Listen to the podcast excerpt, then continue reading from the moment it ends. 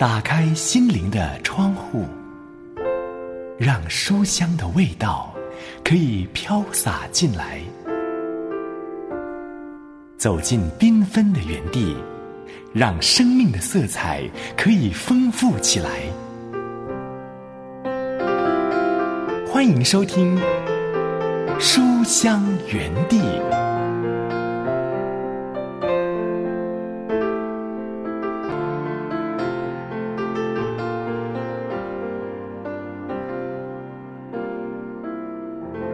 亲爱的书香家人，喜欢读好书的好朋友，平安，刘文问候你，好开心又来到这两刻钟，可以陪伴你一起来读好书。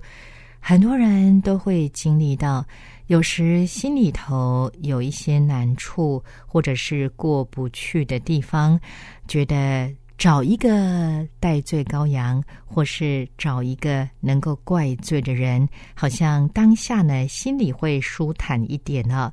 但这绝对不是长久之计。如果我们总是喜欢翻旧账，总是用怪罪他人的方式来逃避问题，那么久而久之，我们会变成一个充满苦读的人，而没有办法向前走哦。在今天呢，我们会继续从《回家学饶恕》这一本书看到第十章。作者要提到的就是怪罪的游戏。玩这个游戏，如果玩一辈子呢，那么是没办法成长的。好，我们先来读一篇领袖短文，仍然是选自于道生出版社出版。由威斯洛夫所写，祖文瑞所翻译的《歇一歇》。今天为你选出的这一篇主题是“心满意足”。经文在诗篇第十七篇第十五节。手边有圣经的书香家人，请先翻开到旧约圣经诗篇第十七篇十五节，一起来读这一本《歇一歇》。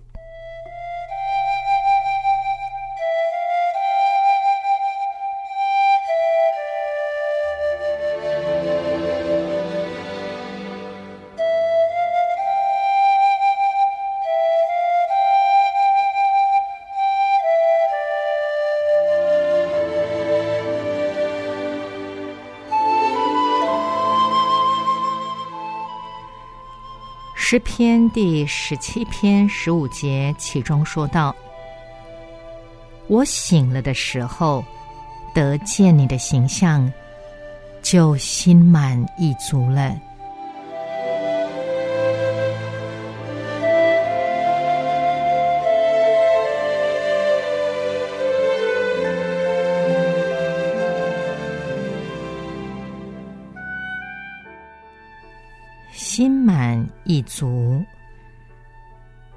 我醒了的时候，从罪恶的沉睡中，从遥远的幻想，从迷幻的世俗生活中醒过来。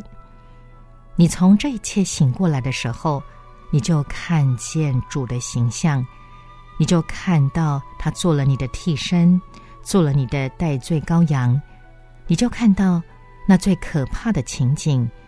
为你受伤流血的羔羊，你又会看到最荣耀的情景，看到爱你、赦免你罪的救主。你醒了的时候，看见他的形象，就心满意足了。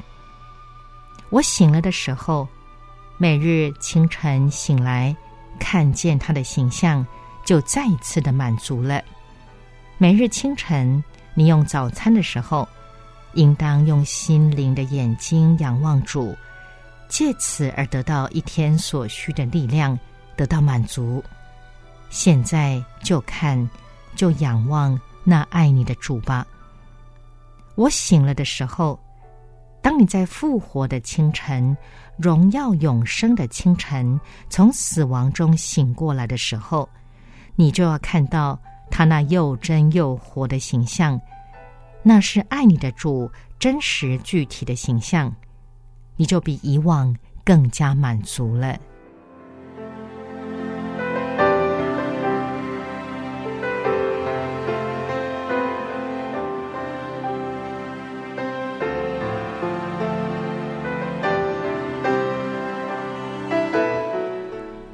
让我们一起来祷告。亲爱的主啊当我从罪恶中、从黑暗里、从死亡中苏醒过来，得以与你面对面看见你的形象，我就心满意足。求你赐下恩典，让我天天活在你的光中，瞻仰你的荣美。这样祷告是奉耶稣基督的圣名，阿门。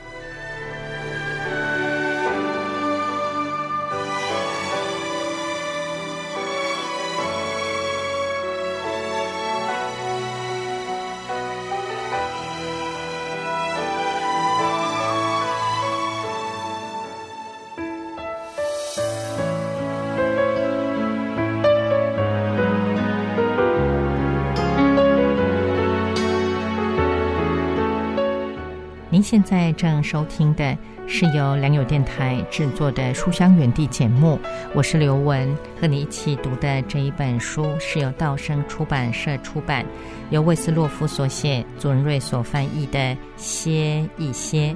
下面为你送上这一首诗歌，曲名是《仰望你的荣光》。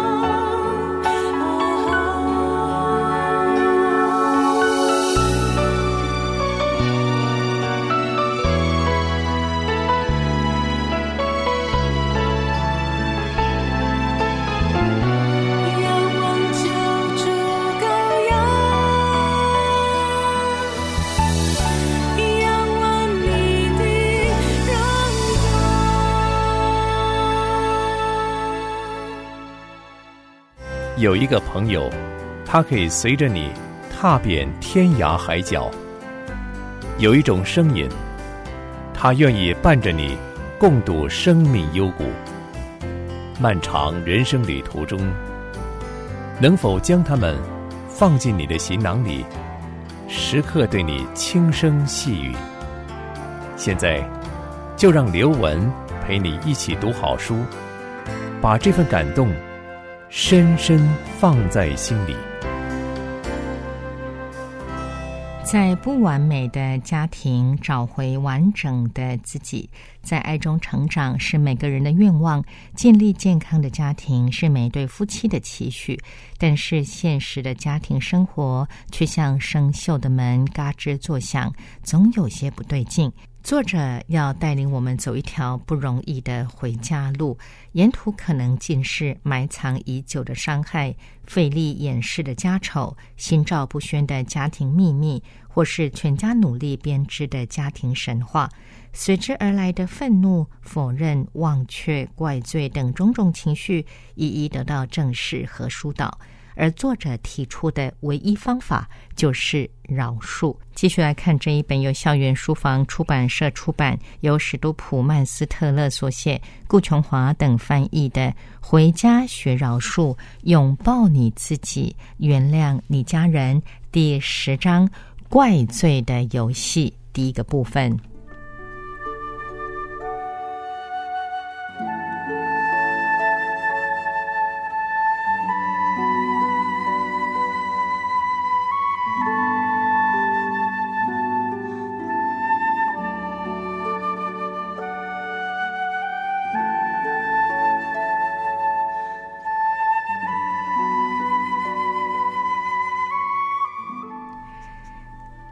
愿他得着应有的报应。当马基的口中吐出这样恶毒的话时，我着实吓了一跳。马基所指的她，是他的孪生妹妹玛莎。这两个姐妹已经有三十多年不相往来了。起因要回溯到她们单身的时期，当时这两姐妹年轻貌美，颇具吸引力。有许多男友围绕身旁，马基与一位名叫杰夫的男子约会。就在他认真考虑要与他继续交往时，杰夫突然中断了他们的关系，转而与玛莎约会。马基对于妹妹的横刀夺爱极为愤怒。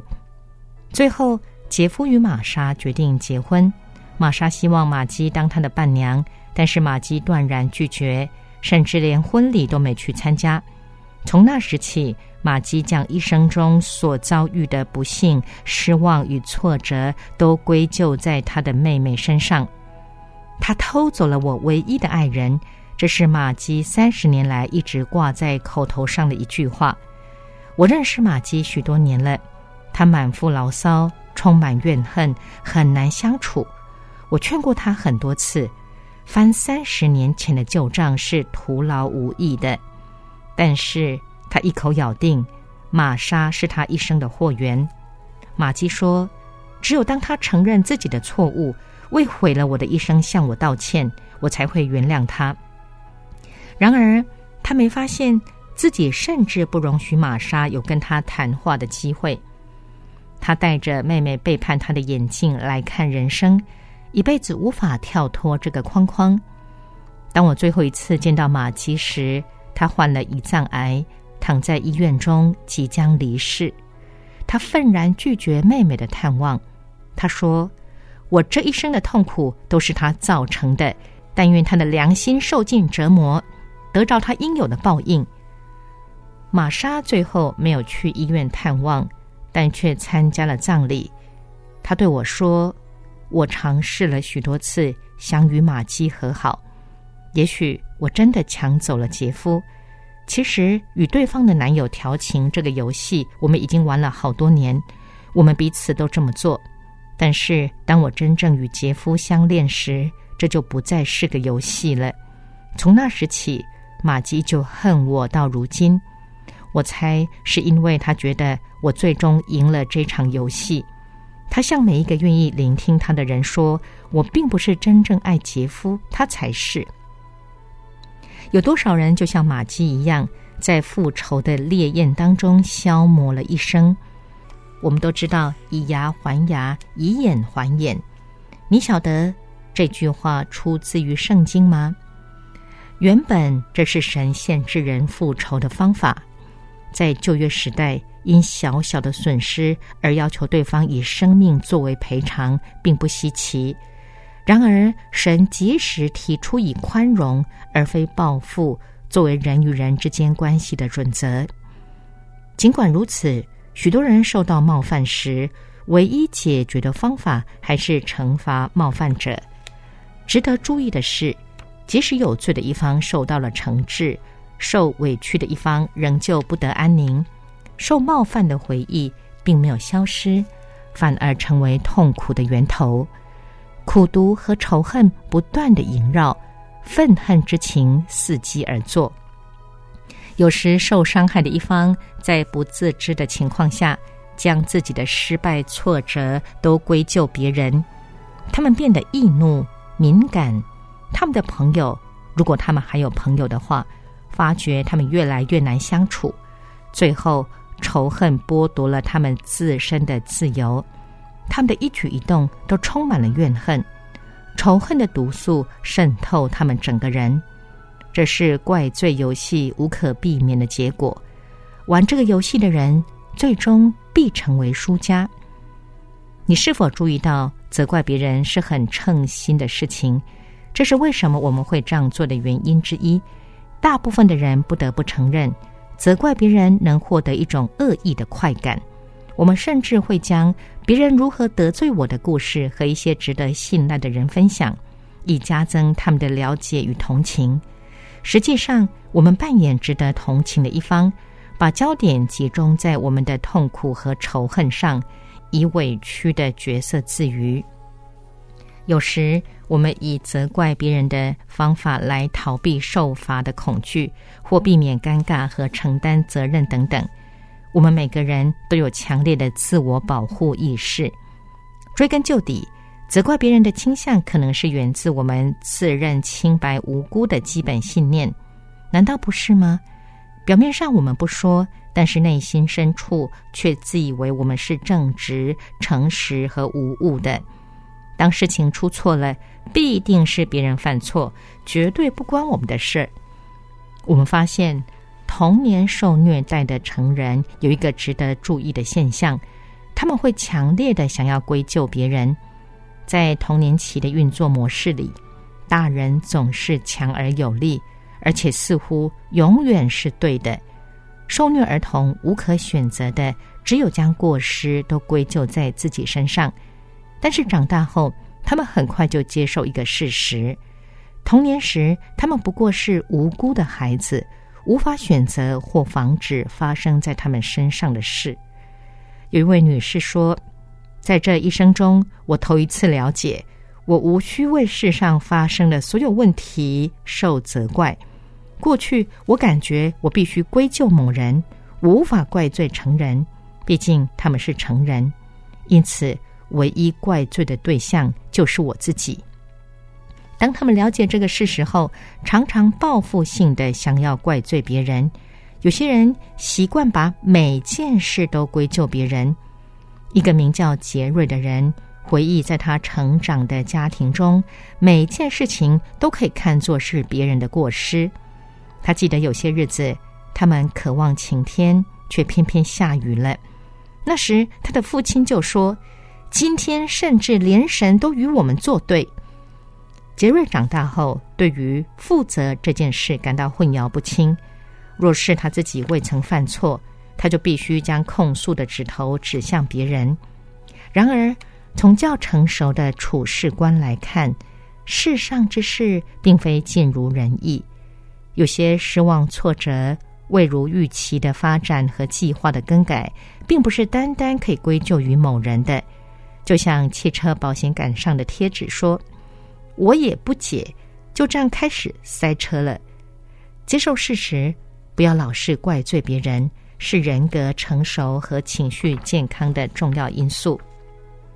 许多心理学家会开玩笑说：“我们只要将所有的问题归咎别人就成了。”而那个人通常是妈妈。我有时向一些人说：“假如你想玩怪罪别人的游戏，我可以提供给你一个快速的玩法。你想知道为何你有这些问题吗？因为你的母亲。你想为什么你的母亲对你这么坏呢？因为他的母亲。那么他的母亲问题出在哪里呢？这还用说吗？当然是他母亲的母亲喽。这样一路追溯下去，不是没完没了吗？最后我们会归咎到夏娃身上，而他就我们所知，也把责任推给别人。怪罪的游戏是永无止境的。他唯一证明的是，我们全都是有瑕疵、不完美的人类，生活在一个有瑕疵、不完美的世界里。所以，为何要玩这样的游戏呢？何不从苦读的路上转向饶恕之路呢？怪罪的游戏阻碍我们解决问题，反而使我们深陷泥沼。即使我们是对的，归咎其他人也不能解决问题。想一想，当我们的精力全花在怪罪别人身上时，事实上我们是在所怪罪之人的控制底下。那人的影像成为我们整个生命的焦点，伤害并不会因为我们确认出谁是祸源而消失。只有当我们完成饶恕的过程，伤害才真正获得医治。有些人不自觉成为怪罪者，他们自以为在为自身的行为负责，哪知却是话中带刺。使得我错了，听起来就像这全是你不对。比如说，一位丈夫说：“老婆，很抱歉，昨晚对你大发脾气，因为你没有照我要求的把晚餐准备好，所以我很难过。”检验自己是不是一个不自觉怪罪者的方法，就是注意你如何如何的句子是否悄悄的潜入了以我为主的句子中。因为你，所以我很不高兴。若不是你，我也不会说出那番话。假如你不拖拖拉拉，我就不用超速送你去车站，也就不会被开罚单了。《健康的基督徒生活》这本书中说到，我们很容易将现有的问题归咎于父母。事实上，在人生的旅途中，我们面对许多抉择，也做了很多决定。假如我们不从问题中成长，以做出正确的决定，就不能再归咎别人，而应该自我负责。另外一个有趣的现象是，明明是我们的错，我们也心知肚明，但是却偏偏怪罪别人。我想我不应该那么做，但是都是他惹我的，他自以为高人一等，或者是。我不应该那样对待他，可是因为他实在太不懂事了。每个人都这样说啊，在每个人都这样说的原则下，决定某人理当受到不好的待遇，事实上就是将我们自己的错误行为合理化。别人理当受到什么样的待遇，不是我们能够决定的。我们的职责是为自己的行为负责。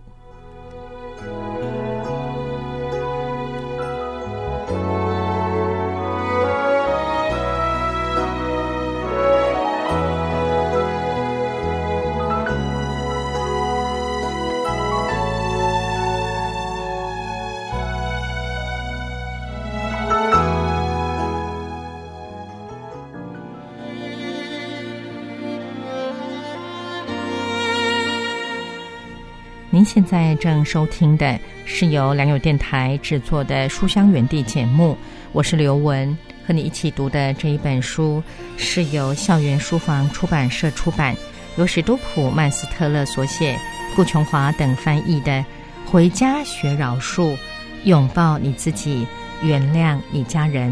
来听这首赞美之泉的《医治我》。压上你芦苇，它不折断。将残的蜡烛，它不吹熄。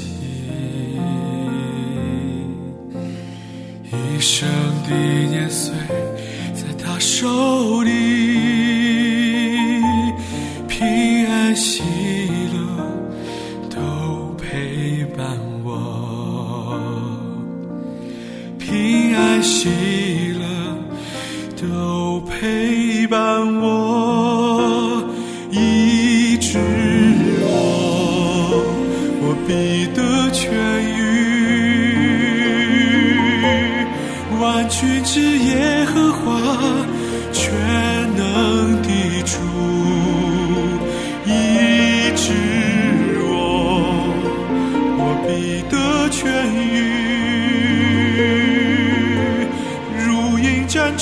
上腾，奔跑走天路。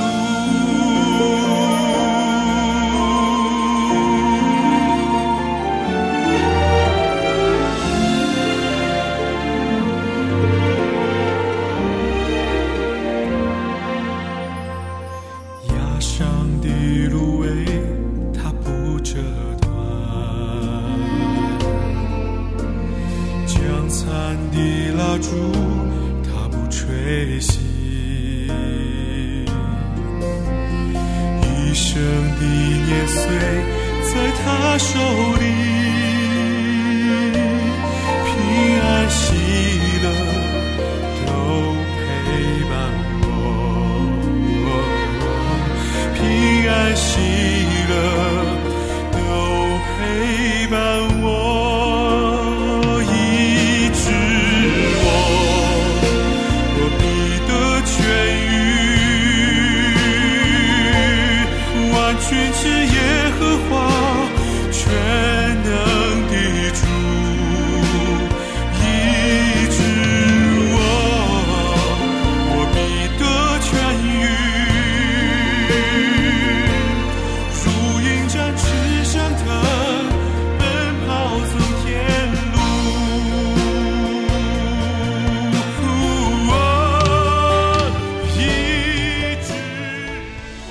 今天从《回家学饶恕》这一本书中看到的是第十章“怪罪的游戏”第一个部分，在下一回会继续看到这一章，不要错过了。来到节目尾声，要和你说再会喽！再次邀请书香家人，若是听完节目之后有任何的感想，或者是有需要刘文为你祷告的事项，都非常非常欢迎你写信来给我。来信请你寄到书香园地的专属电邮信箱，汉语拼音书香 at 良友点 net。若是利用短信，请来到以下的短信号码：幺三二二九九六六幺二二，请注明给书香园地的刘文收就可以了。我们下回节目时间再会，愿神赐福保护你，拜拜。